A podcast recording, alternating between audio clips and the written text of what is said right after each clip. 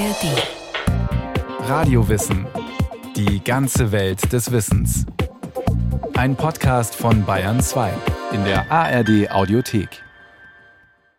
Mineralien, Pflanzen, Trophäen und Kuriositäten, vom kleinsten Falter über den größten Käfer und das älteste Fossil bis hin zur seltenen Blüte lagern in naturkundlichen Depots extrem wertvolle Schätze, systematisch geordnet und viel mehr als ein Sammelsurium, wachsen diese Sammlungen immer weiter, aus gutem Grund.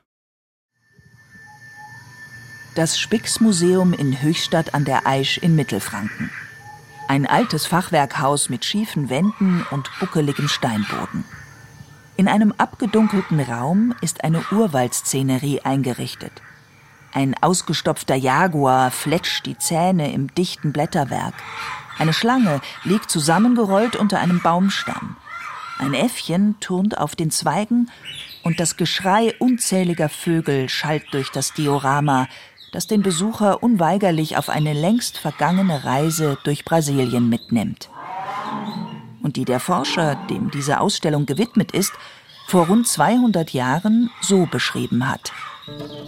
Der Naturforscher, zum ersten Male hierher versetzt, weiß nicht, ob er mehr die Formen, Farben oder Stimmen der Tiere bewundern soll. Den Morgen verkünden das Gebrüll der Heulaffen, die hohen und tiefen Töne der Laubfrösche und Kröten, das monotone Schmettern und Schwirren der Zikaden und Heuschrecken.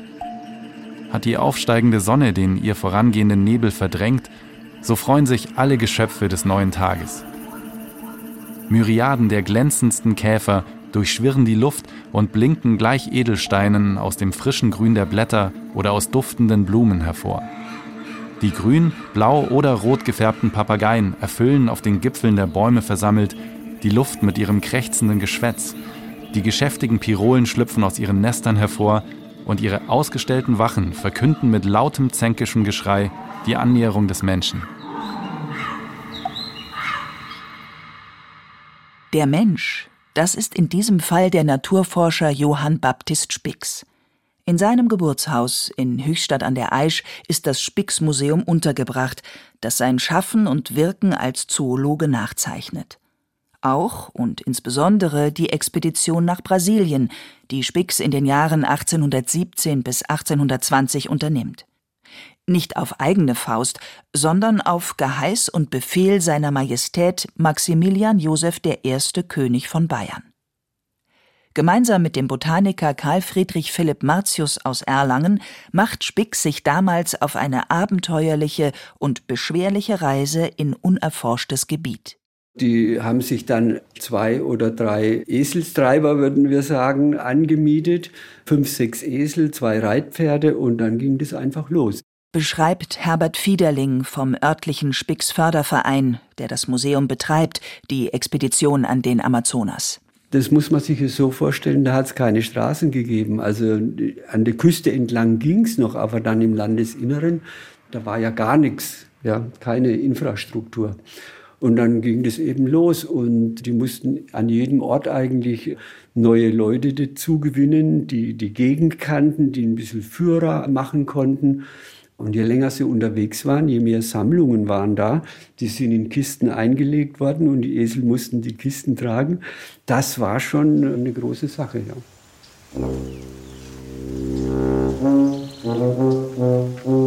So viel wie möglich sammeln und nach Bayern bringen. So lauten damals die Devise und der königliche Auftrag. Pflanzen, Tiere, Mineralien und rituelle Gegenstände tragen Spix und Martius zusammen. Dabei müssen die beiden Herren von der Bayerischen Akademie der Wissenschaften im brasilianischen Urwald ein merkwürdiges Bild abgegeben haben. Eine zeitgenössische Zeichnung in der Ausstellung zeigt die Forscher in Gehrock und Zylinder, ganz in der Mode der Zeit, aber eben wenig outdoor-tauglich. Ihre Aufzeichnungen zeugen denn auch von Strapazen und Gefahren. Herbert Fiederling. Nicht nur die großen Gefahren, also dass ein Jaguar kommt oder ein Krokodil, ja. Es sind die kleinen, die Schnagen, die Mücken. Alles ist zusammengestochen. Es juckt alles. Man kommt einfach nicht mehr vorwärts. Entweder war Regenzeit und sie sind fast ersoffen, die Flüsse sind übergelaufen, man konnte nicht drüber. Oder aber es war Dürre, kein Wasser weit und breit. Und an einer Stelle da in der Katinga, da waren sie kurz vorm Verdursten, ja sechs Tage kein Wasser, nur was so die Bäume und so weiter hergibt. Es war eine ganz schwierige Zeit. Und die stand nicht im Zeichen der Abenteuerlust, sondern der Wissenschaft. Das Zeitalter der Aufklärung hat im 17. und 18. Jahrhundert den Forschergeist erwachen lassen. In adligen Kreisen bis hin zum Hochadel gilt es als schick, sich mit der Natur zu beschäftigen und sich mit ihr zu schmücken und so beauftragt Kurfürst Maximilian III. Joseph 1759 den Aufbau einer Naturaliensammlung. Zeugnisse aus fernen Ländern, bestaunte Wunder der Natur und Kuriositäten werden in diesem königlichen Naturalienkabinett gesammelt. Knapp 50 Jahre später, ab 1807, werden alle königlichen Sammlungsstücke auf Geheiß von König Maximilian I. der Akademie der Wissenschaften unterstellt und im sogenannten Wilhelminum in der Neuhauser Straße in München untergebracht, wo bald schon die erste zoologisch-zootomische Abteilung gegründet wird. Deren erster Konservator wird ab 1811 Johann Baptist Spix. Erstmals werden Tiere nun nach wissenschaftlichen Grundsätzen gesammelt und beschrieben. Spix Präparate aus Brasilien bilden somit den eigentlichen wissenschaftlichen Grundstock der Sammlung. Der Unterschied zwischen einem Sammelsurium und einer Sammlung heißt Dokumentation. Das heißt, es steht wirklich nicht nur dabei, was ist es, sondern auch, woher kommt's und wann wo gefunden. Das ist der entscheidende Punkt. So der langjährige Leiter der Zoologischen Staatssammlung, Professor Emeritus Gerhard Hasbrunner, inmitten des Magazins für Wirbellose in der Abteilung für Mollusken, also Schnecken, Muscheln und Kopffüßler wie Tintenfische. Deckenhoch stapeln sich hier Kästen mit kleinen niedrigen Schubladen in den Regalen, allesamt versehen mit kleinen Etiketten und Ziffern, wodurch sich der Inhalt zuordnen lässt. Die große Masse, das ist bei allen Molluskensammlungen so, sind Schalensammlungen. Also wir können mal so eine Lade aufziehen. Das ist eine Privatsammlung, die hier reingekommen ist. Das sind zum Beispiel kleine Kauris, die wir hier haben. Reusenschnecken sehe ich da so ad hoc. Kreiselschnecken sind da und so weiter und so fort. Fast 22 Millionen zoologische Objekte zählt die Zoologische Staatssammlung heute. Sie gehört damit zu den größten naturkundlichen Forschungssammlungen der Welt und ist Teil der staatlichen naturwissenschaftlichen Sammlungen Bayerns. Wobei es nicht um die schiere Masse geht, betont Hasbrunner. Die Sammlungen sind nicht dazu da, dass wir sie haben, sondern sie sind dazu da, dass irgendwann irgendwer irgendwas damit tut. Das heißt, aus diesen Stücken Wissen herauszieht. Sei es über die Untersuchung der Lebewesen selber, das ist die eine Variante, wo ich das Stück untersuche, aber auch über die Auswertung, wir sagen, der, der Labelinformation, also der Etiketten. Wenn ich das heute mit Datenbanken und ähnlichen Dingen entsprechend auswerte, auch da lassen sich für bestimmte Fragestellungen sehr wichtige Rückschlüsse ziehen. Weil in den Sammlungen noch ungeahnte Zusatzinformationen stecken. Beispiel Dichlordiphenyltrichlorethan, abgekürzt DDT. In den 1950er und 60er Jahren haben die Populationen von Weißkopfseeadlern, Wanderfalken und anderen Greifvögeln Schwierigkeiten beim Brüten. Die Schalen ihrer Eier sind so dünn, dass die Vögel ihre ungeschlüpfte Brut regelmäßig zertreten.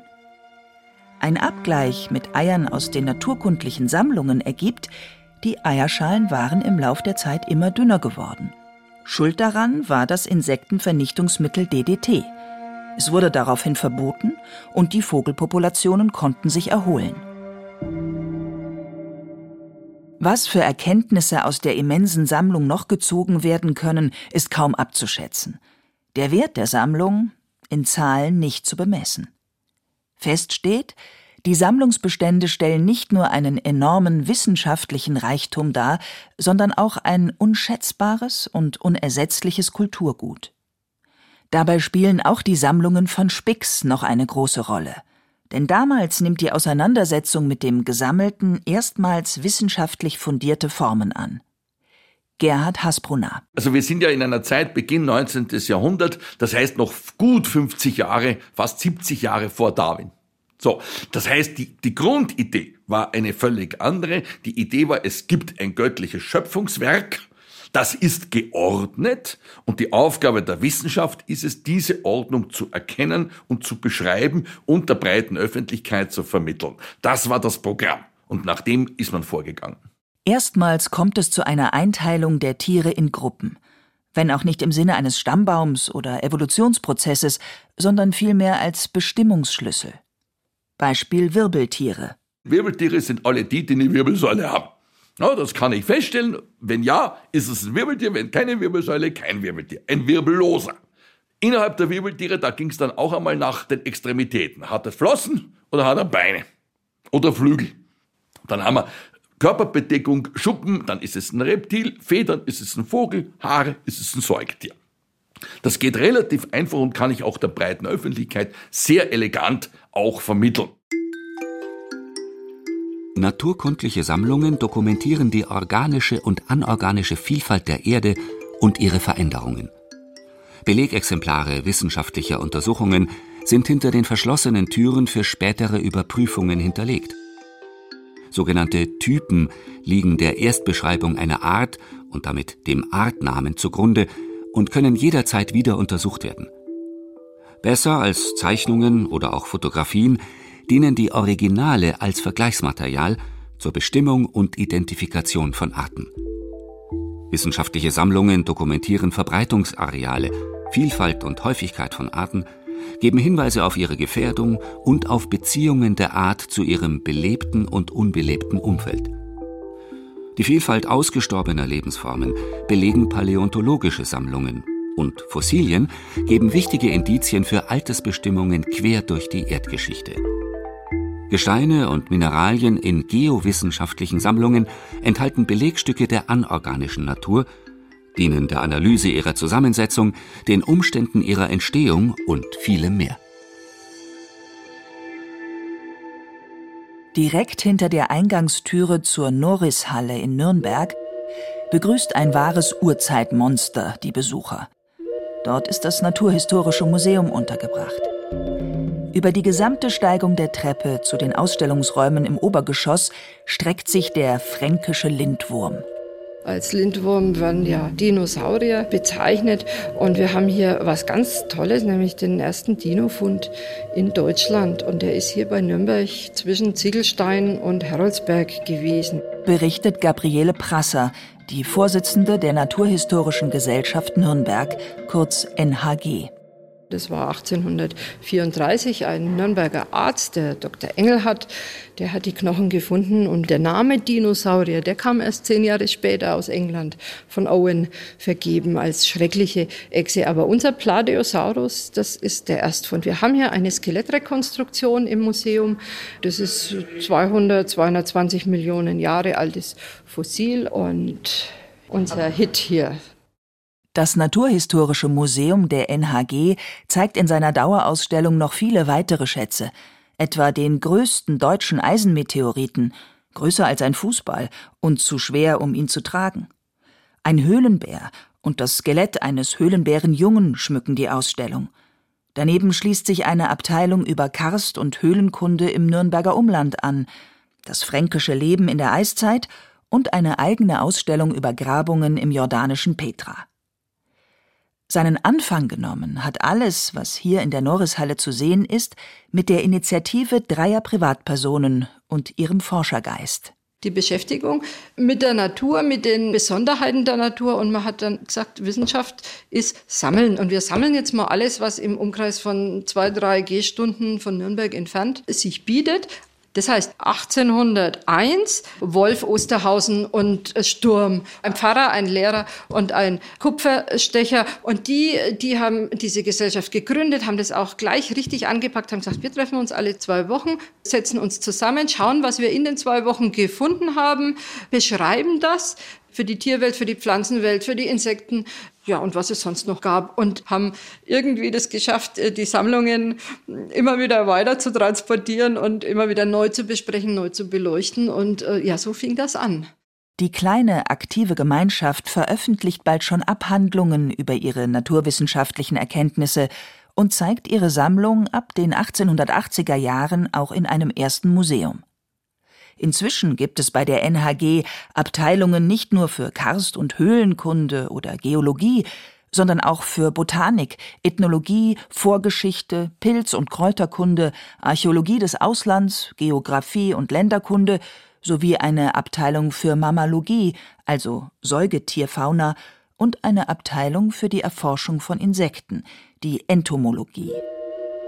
Über alle Abteilungen hinweg wird gesammelt und geforscht, stehen Seminare und Exkursionen auf dem Programm. Wissenschaftliche Erkenntnisse werden publiziert, Schaustücke im Museum präsentiert. Ein kleiner Ausschnitt nur im Vergleich zu dem, was hinter den Kulissen in den Sammlungen steckt. Schätzungsweise 60 bis 70.000 Belege umfasst beispielsweise allein das Herbarium der NHG. Die frühesten getrockneten und gepressten Pflanzenexemplare stammen aus dem Jahr 1803. Auf einem großen Tisch hat Claudia Frosch-Hoffmann mehrere dicke Packen aus Papier vor sich ausgebreitet. Es sind Herbarbelege aus dem 19. Jahrhundert, die kontrolliert und digitalisiert werden sollen. Diese Kladde vorn und hinten so ein Pappendeckel. In der Mitte sind die Pflanzenbelege. Wurde so zusammengeschnürt die sind dann einfach nur in so ein Löschpapier aufeinandergelegt. Und das sind alle zusammen mit verschiedenen Sammlern. Das muss man jetzt natürlich wissen. Das ist vom Hesselberg, von einem Herrn Tretzel von 1848. Dann haben wir hier, das ist der Herr Krenzle. Also wenn man schon, ich habe jetzt ungefähr fast 10.000 Belege in der Datenbank drin habe fast jede Schiede angeschaut. Dann kann man es auch gut lesen. Anhand der beigelegten Briefe und Beschreibungen, allesamt handgeschrieben, lassen sich ganze Lebensläufe der einstigen Sammler rekonstruieren. Die größte Aufgabe der ehrenamtlichen Nürnberger Laienforscher und Forscherinnen ist es aber, die alten Herbarbelege zu erhalten, einzuscannen, in Verbreitungskarten einzupflegen und digital zugänglich zu machen. Auch neue Sammlungsobjekte kommen regelmäßig dazu. Vor allem im Sommer sind wir draußen und schauen, was wächst. Und das ist natürlich schon sehr reizvoll, wenn man da ein Gelände abgeht. Immer wieder, da wächst es. Und da ist dann was Neues. Und wenn man dann was Neues findet, was man dort noch nie gesehen hat, irgendwie schön. Ne? Ja, ja. Ein Zweitfund für Bayern, ein Zweitfund für Deutschland eines Mohngewächses ist dort aufgetaucht, wie auch immer das hinkommen ist. Und das haben wir belegt. Ne? Das kann man nachweisen. Da behauptet man nicht nur, sondern wenn einer sagt, glaube ich nicht, ne, dann kann man sagen, hier haben wir den Beleg, schau es da an. Berichtet Dieter Theisinger, Obmann der Abteilung Botanik. Regelmäßig sind die NHG-Mitglieder im Nürnberger Umland, aber auch im Ausland unterwegs und studieren, ganz wie die Gründungsväter der Gesellschaft, die Natur. Möglicherweise auch für Forschungsfragen, die sich heute noch gar nicht stellen, so Herr Barbpfleger Norbert Meyer. Wir haben auch mal eine Diplomarbeit unterstützt. Da hat jemand anhand der Kieselalgen, die auf Wasserpflanzen zu finden sind, auf die Wasserqualität zu Zeiten äh, der Sammlung dieser Wasserpflanzen rückgeschlossen. Die Möglichkeit besteht eben, solange man solche Sammlungen hat. Zurück im Spix-Museum in Höchstadt an der Aisch. Ein eigener Bereich in der mit dem Bayerischen Museumspreis ausgezeichneten Ausstellung widmet sich einem weiteren Forschungsfeld der berühmten Brasilien-Expedition, den indigenen Völkern am Amazonas. 30 Stämme haben Spix und Martius besucht und versucht, deren Kultur zu beschreiben. Davon zeugen Tanzmasken und Federschmuck, Waffen und Gebrauchsgegenstände, berichtet der ehrenamtliche Museumsdirektor Herbert Fiederling nicht ohne Stolz. Die haben alles gesammelt, was ihnen über den Weg gelaufen ist, auch Mineralien. In München werden die noch aufbewahrt. Sie haben auch Gebirgszüge gezeichnet, haben äh, versucht, äh, welche Mineralien in welcher Höhe angesiedelt sind.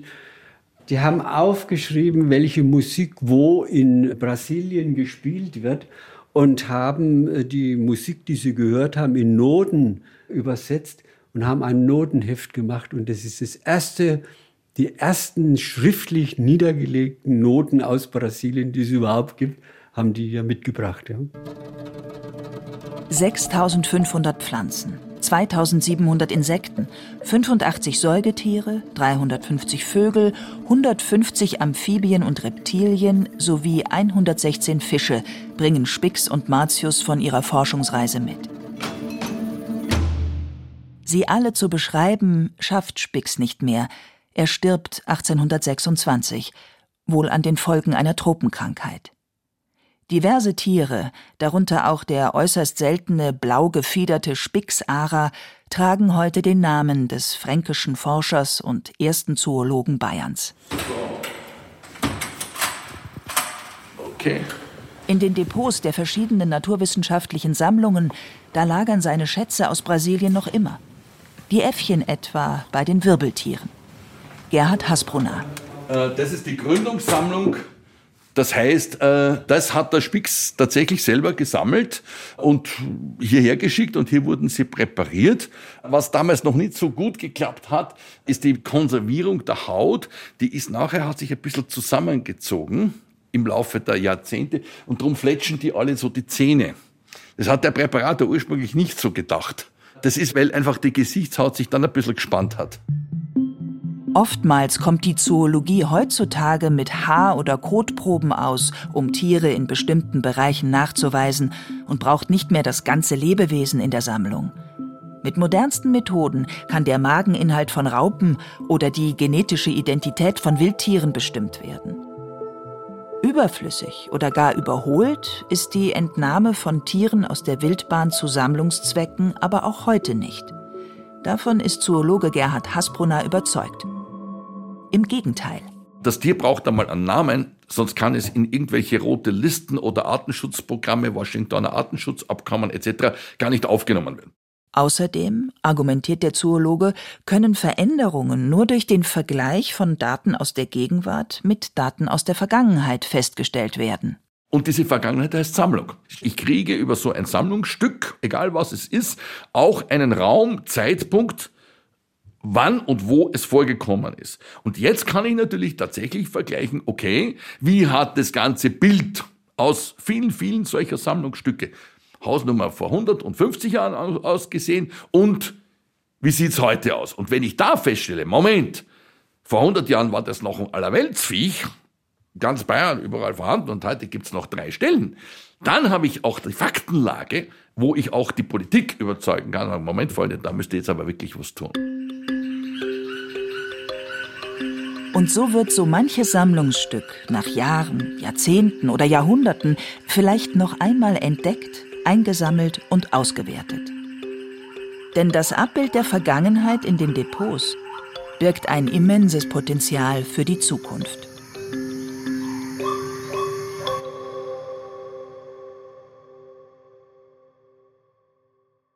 Die naturkundlichen Sammlungen Bayerns, die so ziemlich alles sammeln und archivieren, was um uns herum kreucht und fleucht und damit wichtige Einblicke in Geschichte und mögliche Zukunftsszenarien liefern.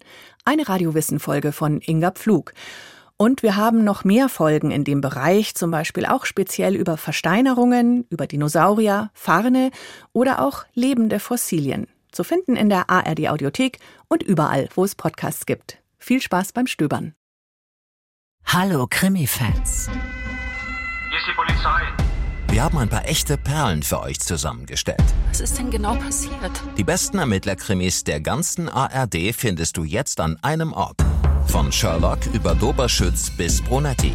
Ich bin weiter ehrenamtlich tätig. Die Ermittlungen führt meine Kollegin. Schnüffler-Teamwork, eiskalte Profilerin, messerscharfes Detektivgenie oder Hobbyspion. Für alle, die Houdanet lieben. Hört rein und abonniert auf der Spur in der ARD Audiothek. Bis zum nächsten Fall. Zugriff!